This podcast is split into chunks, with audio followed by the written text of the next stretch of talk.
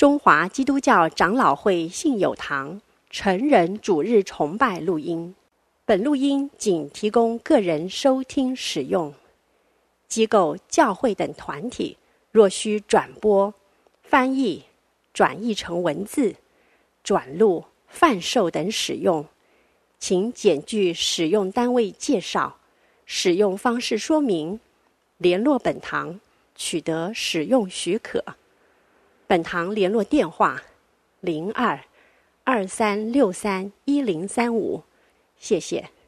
现在请器乐小组带领我们来敬拜神，成为我意象。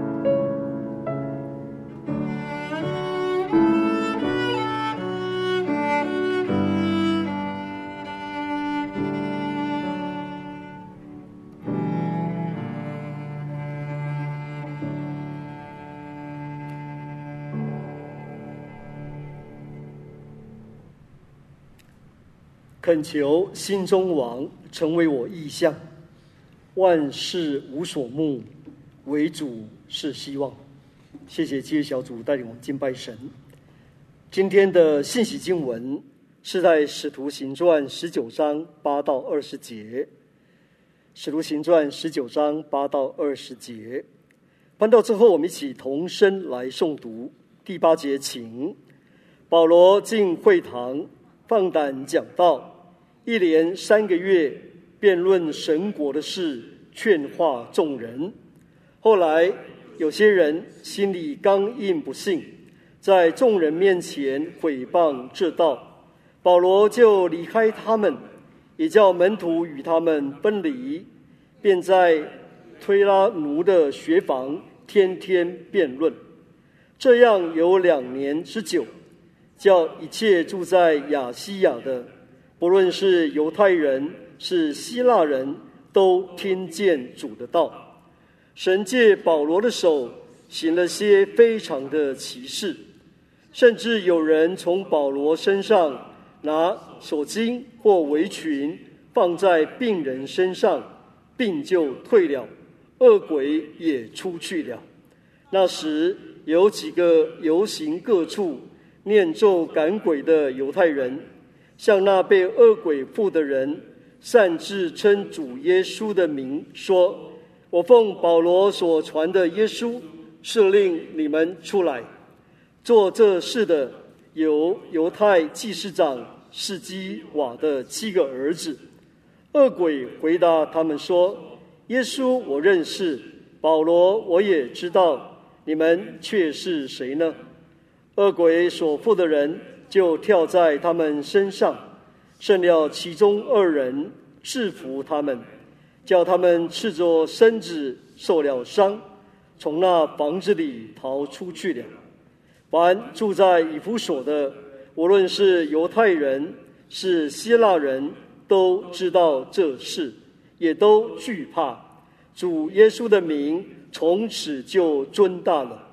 那已经信的，多有人来承认诉说自己所行的事；评述行邪术的，也有许多人把书拿来堆积在众人面前焚烧。他们算计书价，便知道共合五万块钱。主的道大大兴旺，而且得胜，就是这样。今天在我们当中证道的是何长老。题目是主的道。啊，弟兄姐妹平安。今天我们经文在《使徒行传》十九章的八到二十节。其实这段经文比较完整的，应该是从十八章的第十八节。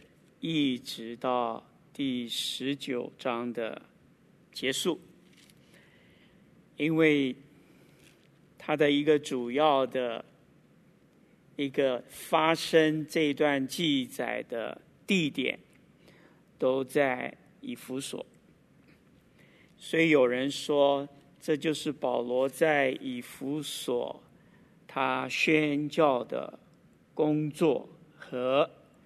所结的果子，我们来看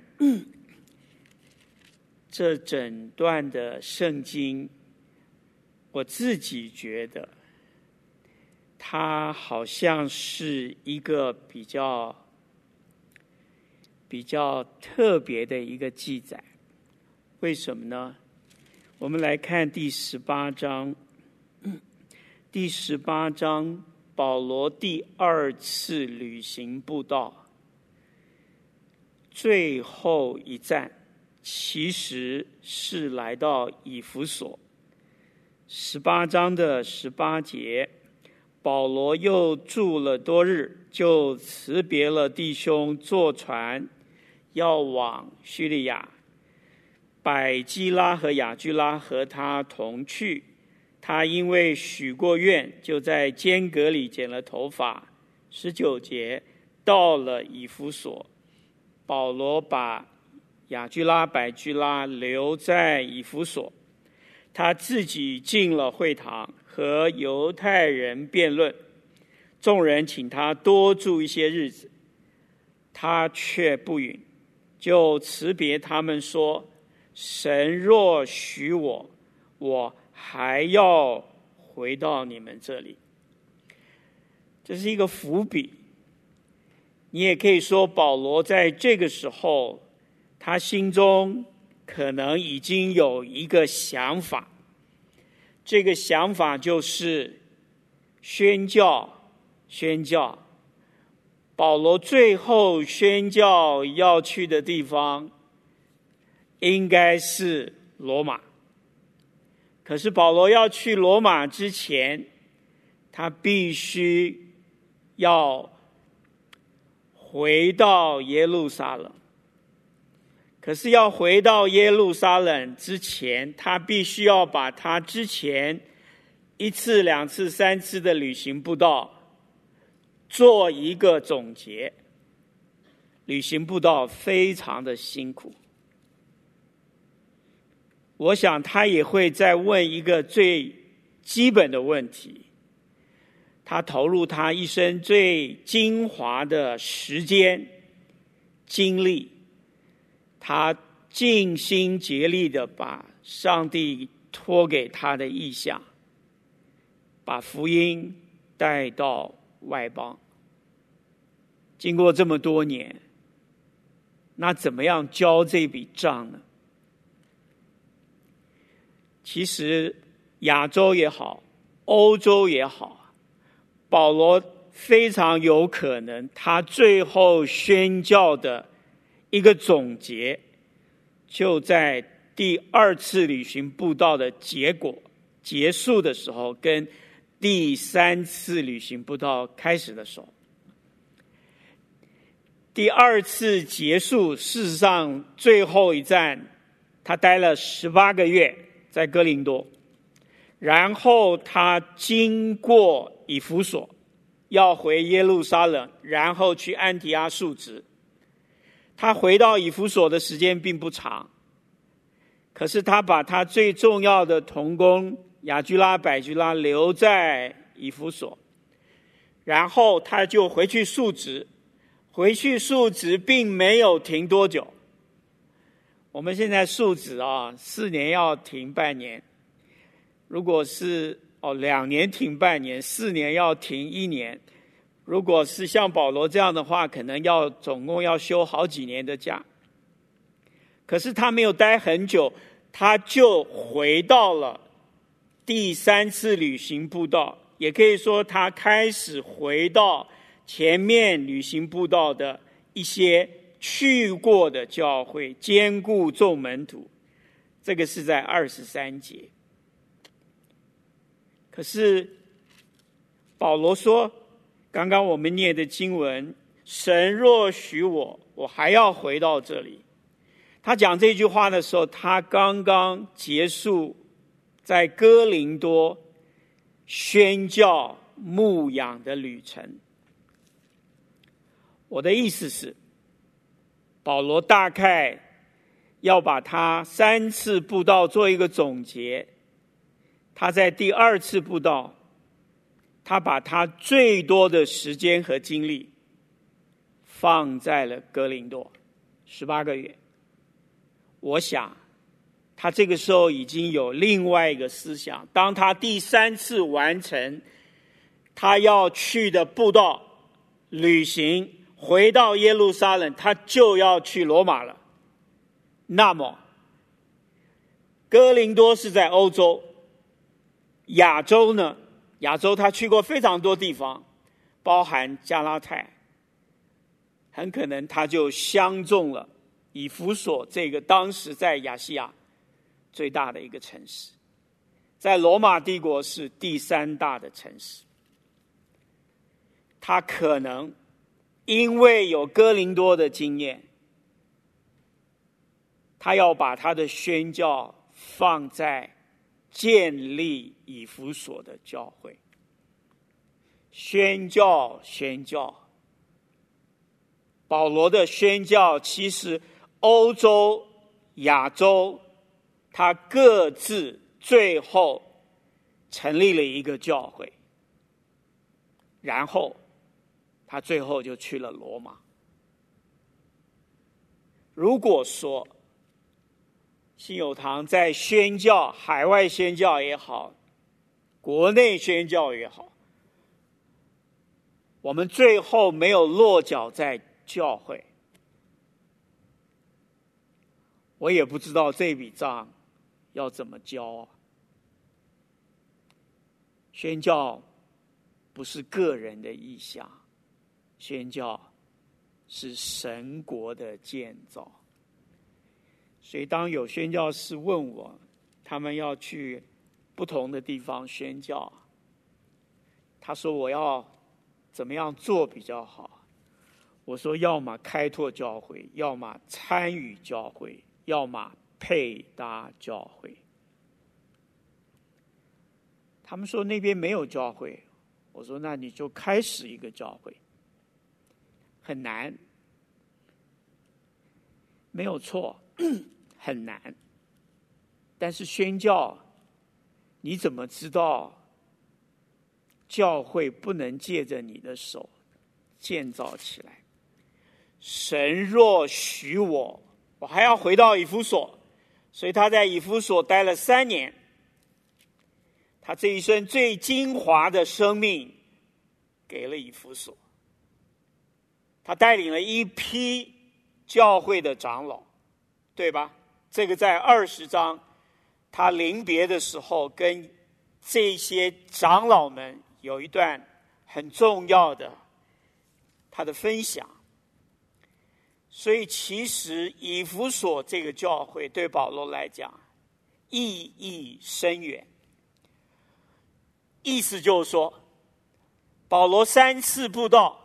旅行布道，最后要交给上帝的。亚洲交一个以弗所，欧洲交一个哥林多，不是说别的地方不重要，而是建立了宣教的根基。否则，下一步的人怎么走？因为有了以弗所，因为有了哥林多，你知道这段圣经十八、十九两章记载了一个人物叫亚波罗，对吗？记载了一对夫妇叫雅居拉、百居拉。雅居拉、百居拉后来跑哪去了？亚波罗现在后来跑到哪去了？保罗的属灵的儿子提摩太后来跑到哪去了？跑到他宣教所建立的教会去了，对吗？宣教不是个人的意向。宣教是神国度的建造，所以提醒弟兄姐妹，我们自夸我们是乐意在宣教上服侍上帝的教会，你最后就算一算，我们的宣教士最后教出来的教会，配搭过的教会，能够把自己。献给当地的教会在哪里？也许这段圣经其实就是提醒我们一件事情：你要怎么兼顾你在宣教所结的果子？你要怎么样建造门徒回来，反复的回来，回到哪里？回到你当初建立的教会。所以弟兄姐妹。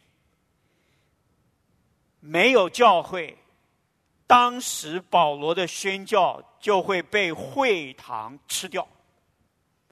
因为保罗去的每一个地方，几几乎都有会堂。他会先进会堂，他会跟人辩论耶稣是弥赛亚。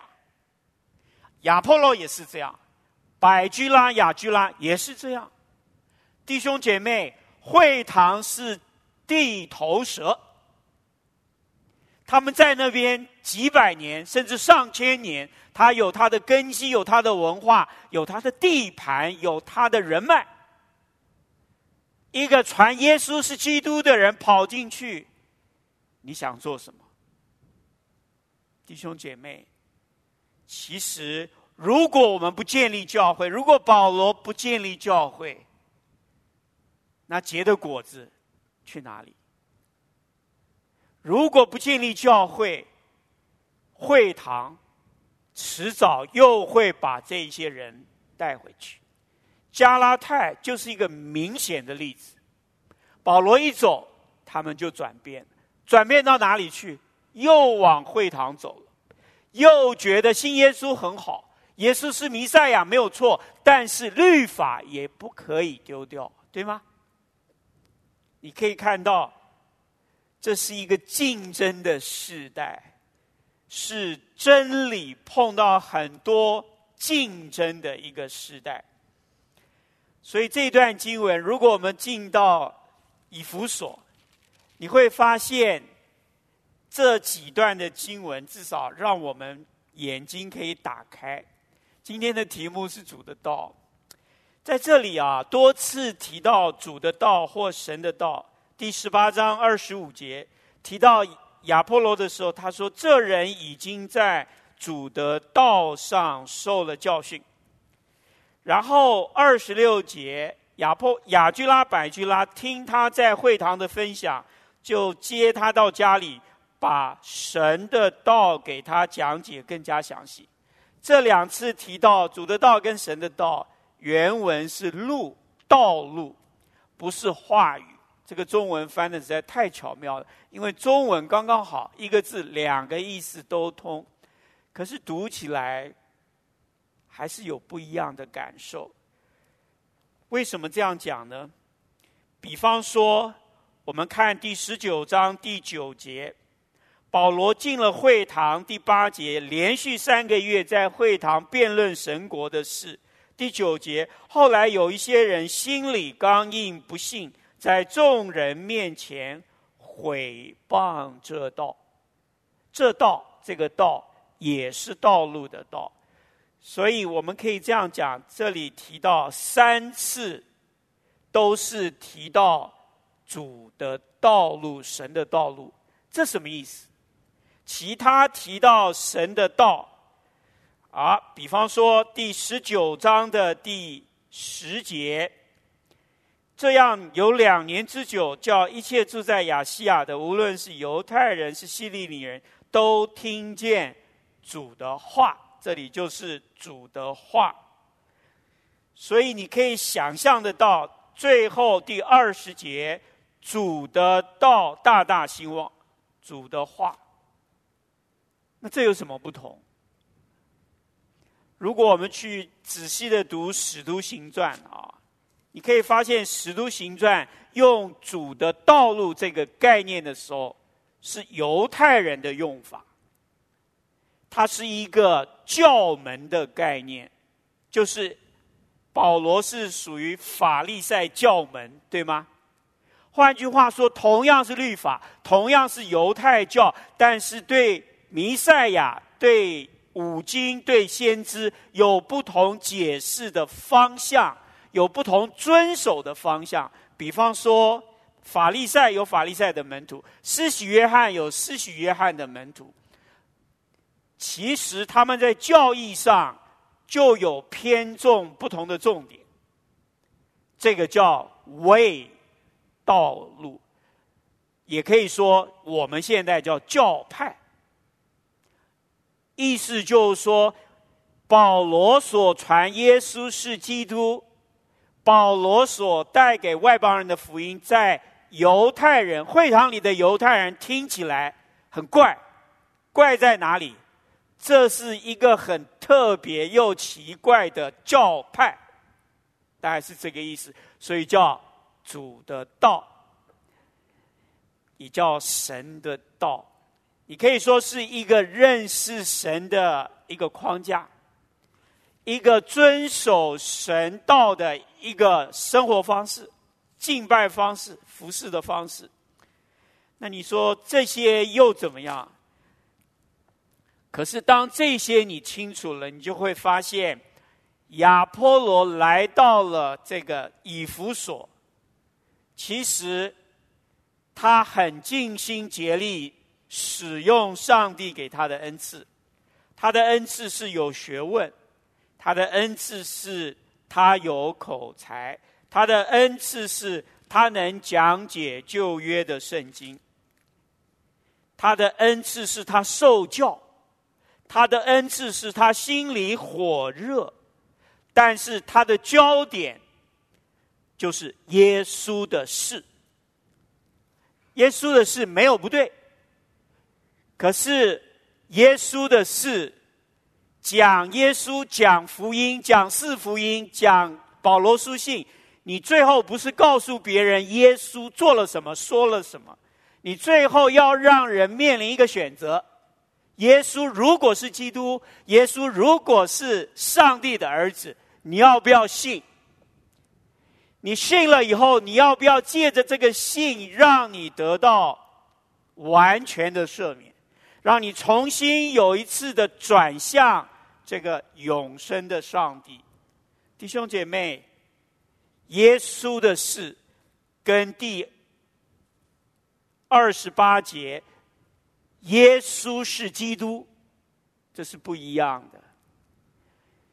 所以亚波罗需要亚居拉和百居拉这一对跟过保罗、跟保罗一起同工的这一对夫妇，在他的认知上。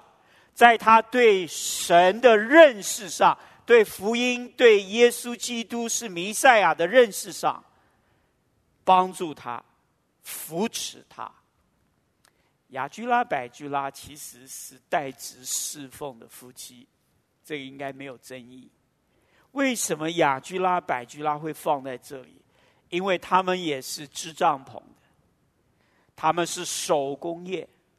他们跟亚波罗完全不一样，怎么样不一样？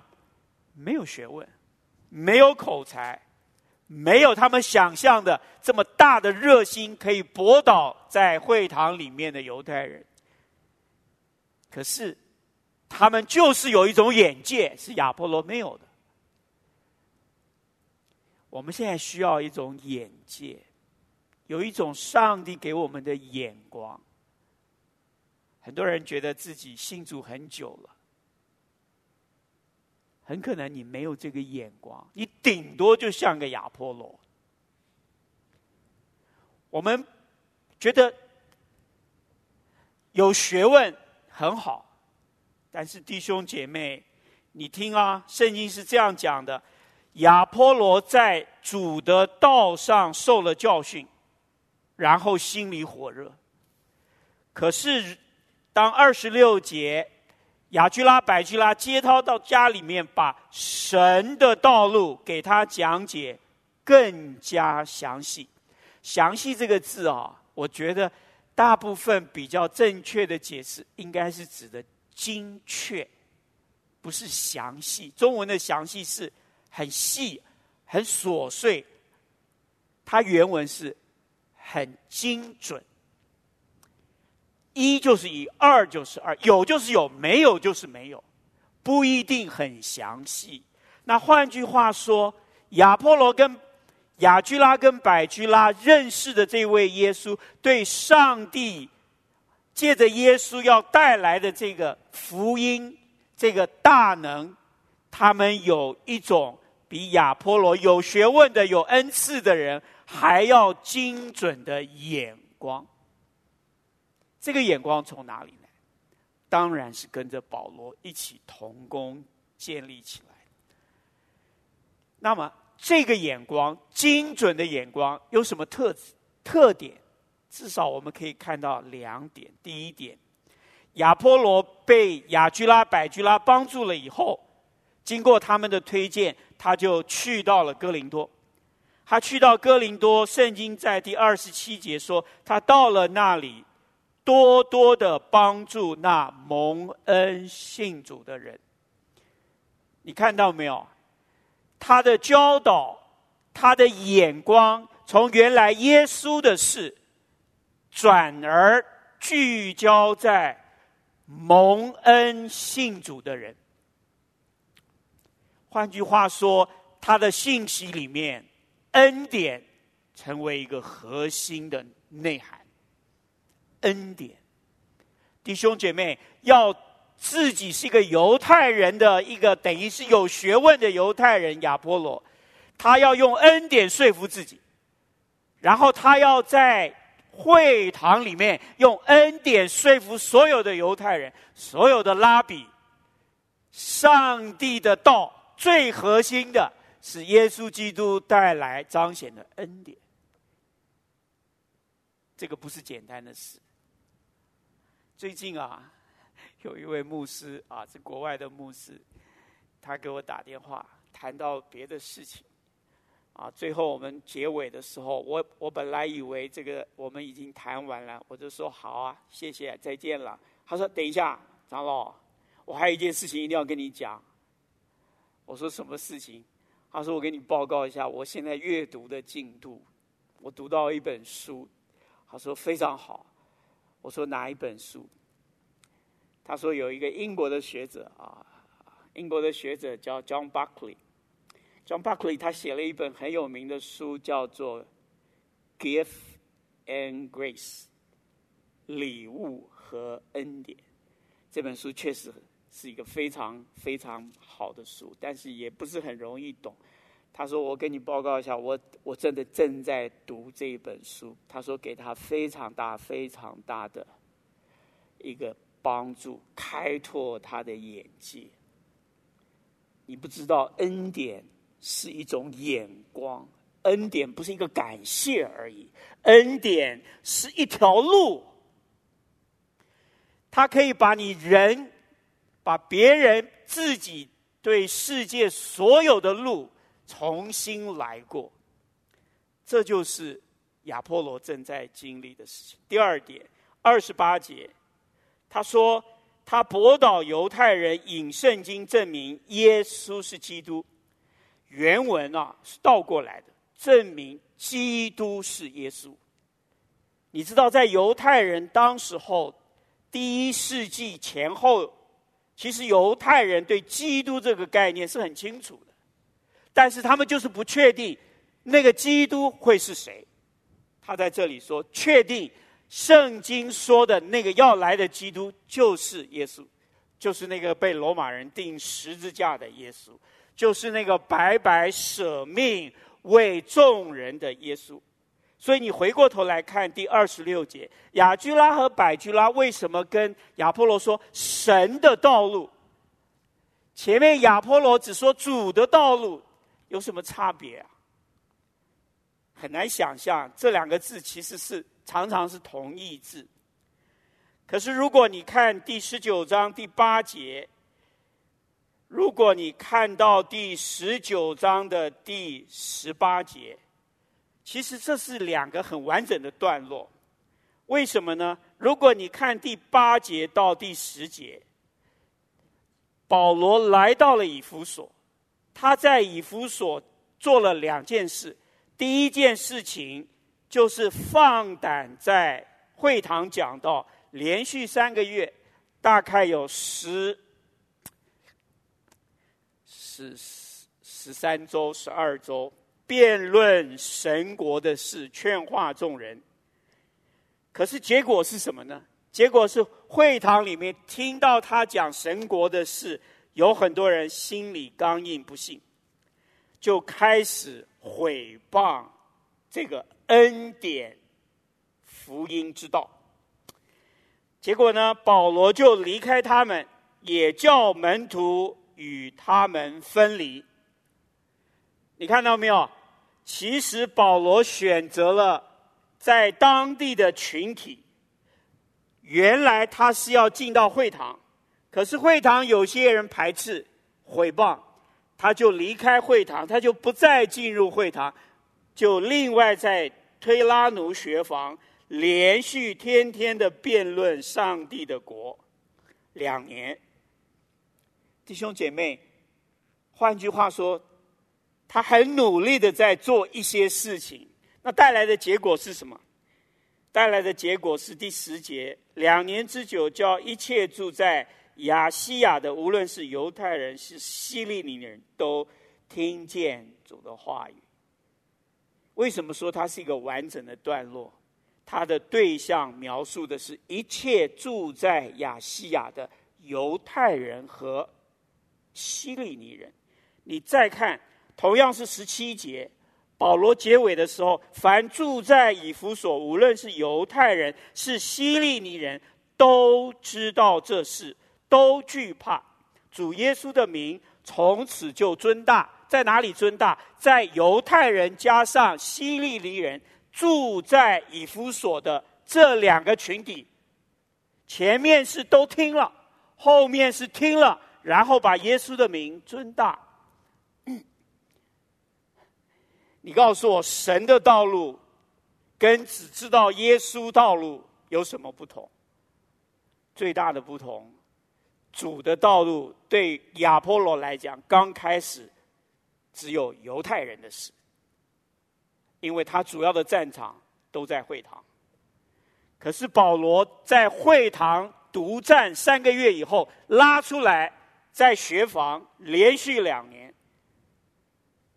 这代表什么意思？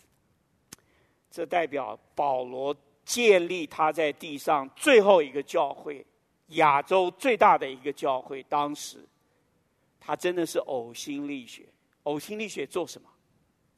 我读一节圣经给你们看，第十节、第十九章。这样有两年之久，叫一切住在亚细亚的，无论是犹太人是希利尼人都听见主的道。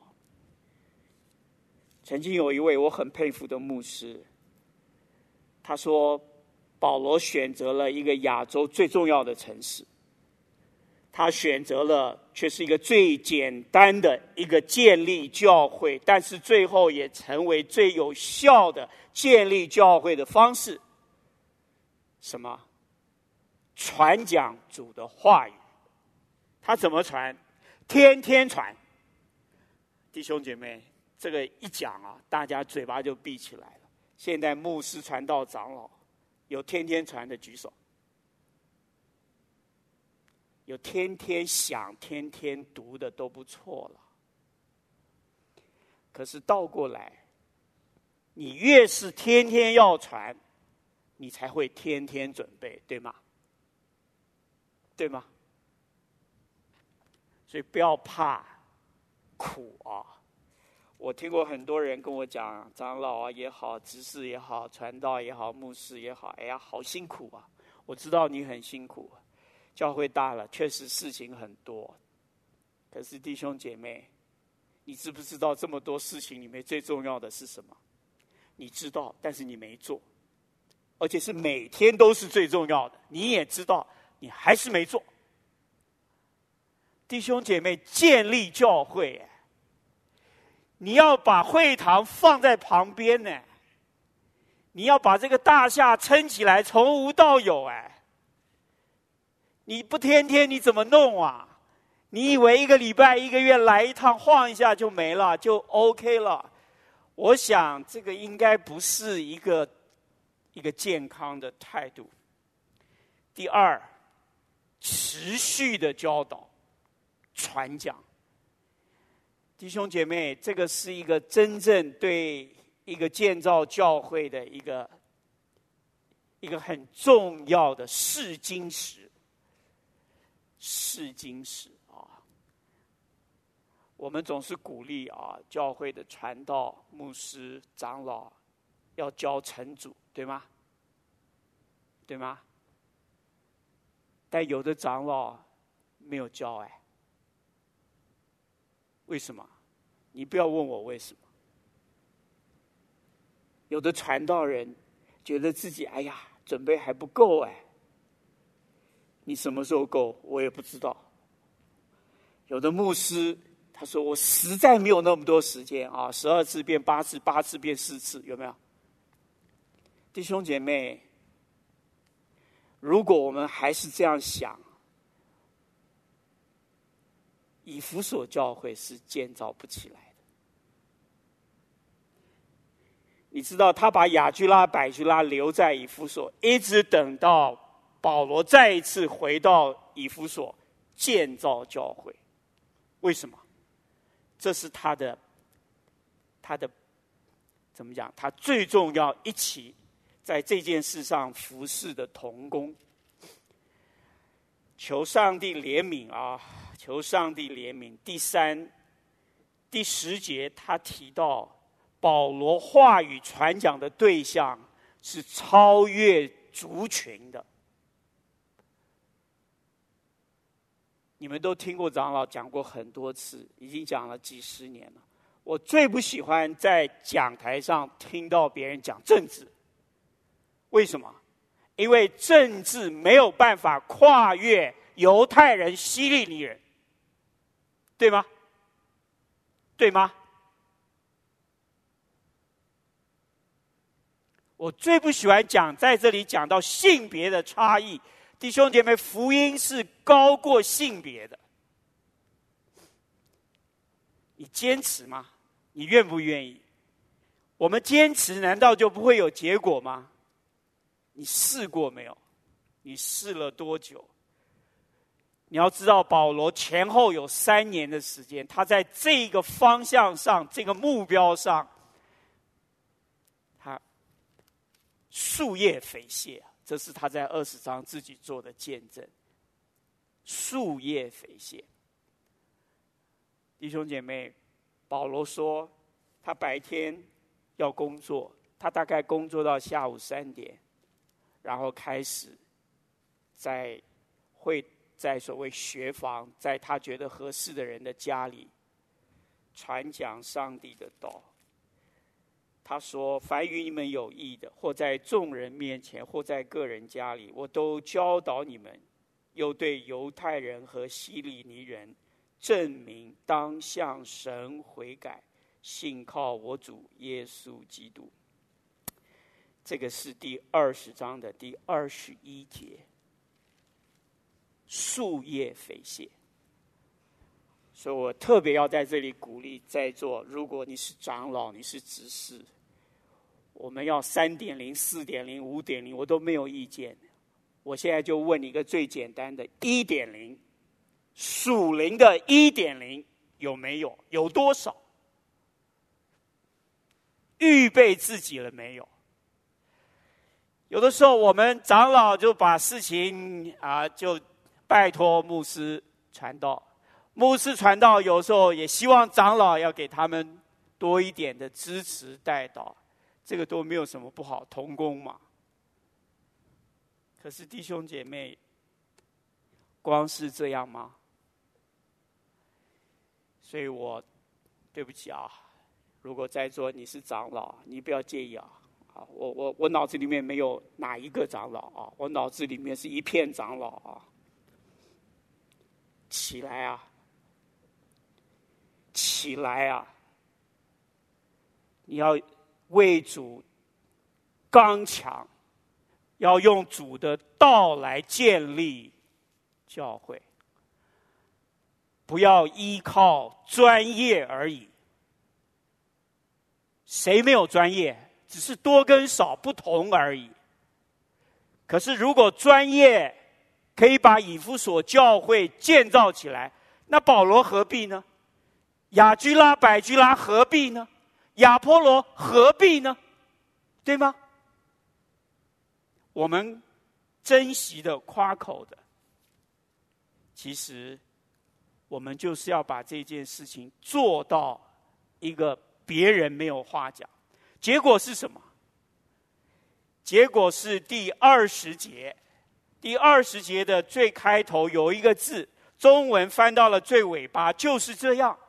我觉得这个力道是不够的，它原来就是因为这样，所以主的道大大兴旺，而且得胜。这是两个概念啊。整个以弗所从第十八章开始，一直到第十九章的第二十节。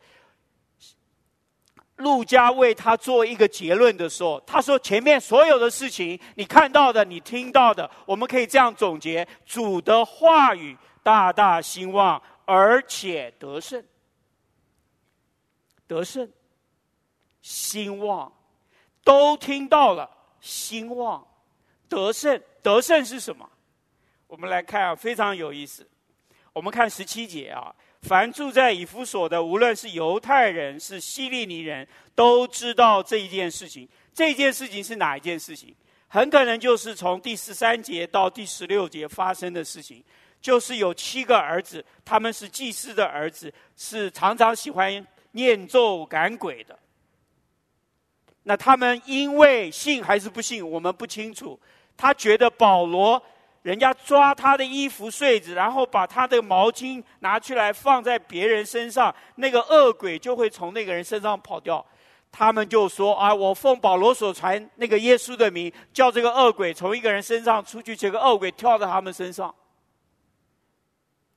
就是这么一件事情，但是不只是这一件事情，因为这件事情跟上帝借着保罗的手，在十一节行了许多非常奇妙的事情。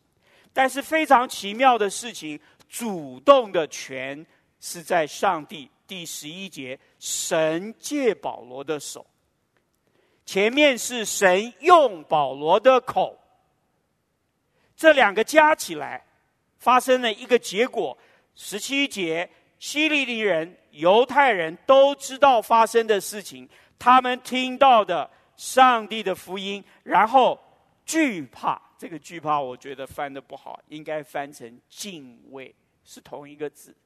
如果知道了，敬畏了，有听的，有看的，耶稣的名从此就被尊大了。错，差一个字。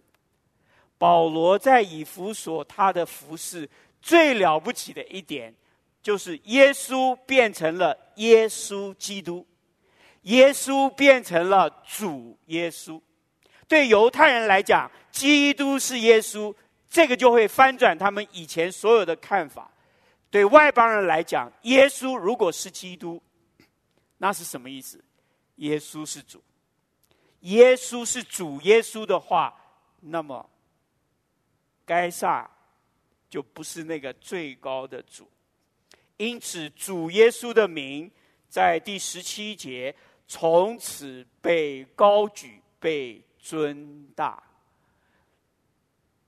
我们需要在这里把主耶稣的名被高举、被尊大。你说有啊？大家都在赞美神啊，大家都在感谢神啊，神在我们当中是大的。哎，这个我我也觉得有道理哦。但是我举两个例子，你们看第十九节，十九节保罗啊有意思，他来到那里的时候，他见到十二个约翰的门徒，后来重新为他们施洗，圣灵就降在这十二个门徒身上。第六节，他们就说方言，又说预言，一共有十二个人。这个你知道，很多五旬节派或者是灵恩背景的弟兄姐妹，对这段圣经就有非常不一样的解释啊。但是，你们知不知道说方言，圣灵降临在人身上，说方言，你很关心说方言说了没有，方言长什么样子？但是我最关心的是，他说的是什么意思？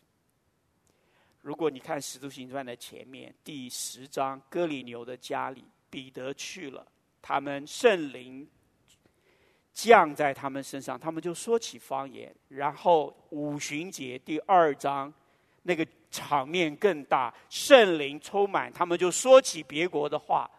这两次很明确的记载，圣灵主的道临到一群人身上的时候，他们说起方言，方言的内容。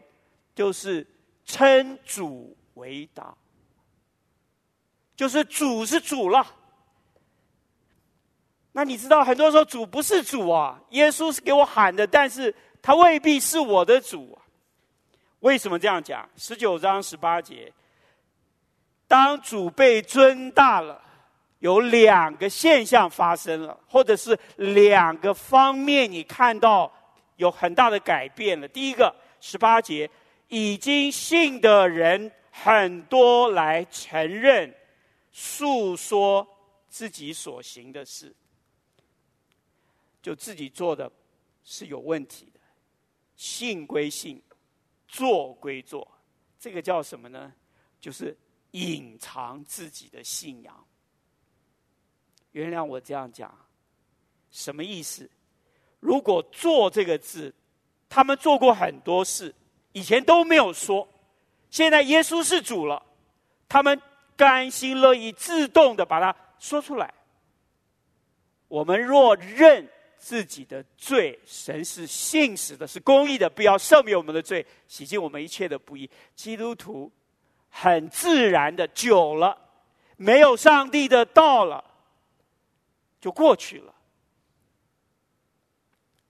他已经忘了要把自己做的在上帝面前打开来。你告诉我，承认什么？说什么？说他自己做过的事，做过的事有什么好说的？你看哦，同样有一个字，这个字出现在十四节，就是讲到前面有七个祭司长的儿子。他说做这事的有犹太祭司长示基瓦的七个儿子，就是乱赶鬼的那七个儿子，他们做了这件事。圣经啊，用同样的行做来描述。我在猜想，以弗所已经信的门徒里面，有一些有不少。是做的跟说的是不一样的，弟兄姐妹，当你的言行不一的时候，你要做什么？你要承认、诉说，让主耶稣成为你的主，把你原来一切所有的一切做过的，通通交托给这位主，他才是主。否则啊，你身上百分之五十是黑的，百分之五十是白的。上帝好像只管白的，不管黑的。这个时候他不是主，他半个主，可以这样讲吗？应该不行。第二件事情，十九节又来了啊，评述行邪术的，也有很多人把书拿来。我自己的认为啊，十八节跟十九节都是信主的。信主的有两种人，一种是藏了很多不说的事，不敢说、不愿意说的事，但是不让主做他全人的主。第二种呢，有意思啊，第二种就是他有很多很多巧计，他有很多你不知道的诀窍啊。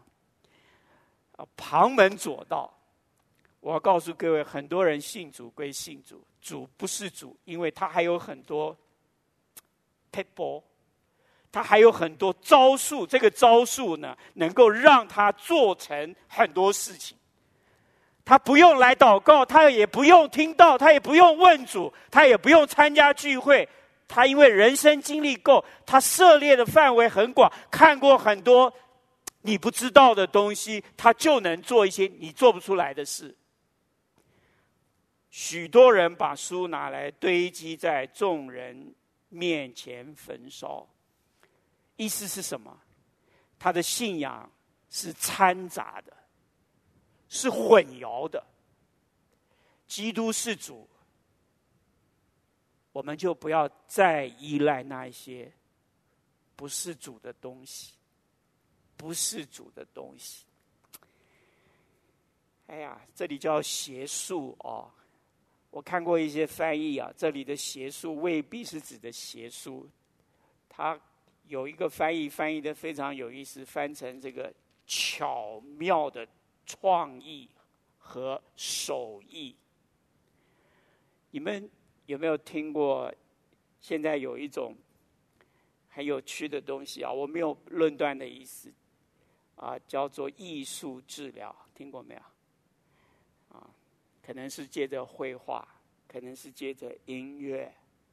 啊，我曾经听过绘画，是先借着你去看一些画，然后慢慢引导你自己徒手也绘一些画，在这个过程中。让你一些受到伤害或者是看不清楚的东西可以浮现出来，希望能够达到治疗的效果。我不是专家，以上所说啊，纯属自己的这个有限的所知。弟兄姐妹，有一个英文的翻译翻成邪术，翻成 curious arts，curious arts。Curious arts，意思是说，有一些让我们觉得很新鲜、很稀奇的一些，甚至是属于艺术层面、工艺层面它一样可以让我们信仰的一些东西，好像可以达成。最近啊，有一个教会的长老，他那个教会也蛮有规模啊。他跟我说：“他说，哎呀，现在有头痛一件事情。他说什么事啊？他说他们教会现在有很多弟兄姐妹啊，花很多钱呢、”透过一些媒体啊，一些线上的一些广告啊，就去买健康食品。今天补这个，明天补那个啊，而且是他说很贵啊，一一出手就是三万五万的啊，眼睛都不眨一下，而且好像变成教会里面一个慢慢成为一个啊争相走告的一个潮流。弟兄姐妹，Curious Arts。他就问我怎么办，哎，所以啊，做长老的长老很累。我说你让我想起一节圣经，保罗在提摩太书是这样讲的：操练身体益处还少，唯独敬虔，凡事都有益处。凡事当然包含操练身体。不是不可以，但你一定要知道，它很快就来到一个限制，因为这条限制是上帝已经设立了。你要知道，如果透过保健，透过对更多知识的掌握，我们可以越来越知道怎么照顾好我们亲人、我们自己的身体，这个没有问题。可是越往前走，你会越来越不需要谁。你不需要主，对吗？因为告诉你这些知识的人，十之八九他是没有主的。尊大，耶稣在我们信友堂被尊大了吗？尊大到什么程度呢？希利尼人、犹太人都愿意把主在这个教会尊大吗？如果是这样一来，主的道大大兴旺，而且得胜。求主怜悯哦！我真的是由衷的求上帝再一次建立信友堂。这不是一朝一夕的事。这也不是投票可以投出来的事，也不是选举就能抵定的事，也不是专业就可以摆平的事。在座的牧师、传道、长老、执事，哎，我求上帝怜悯哦，让我们再一次把这个眼光啊放在。耶稣是基督，是我们的主。我们一起祷告。谢谢神，你是主，你是基督。求主的道大大兴旺，而且得胜，把荣耀、感谢、赞美、尊荣都归给你。祷告奉耶稣的名，阿门。谢谢何长老的信息，以下是默想时间。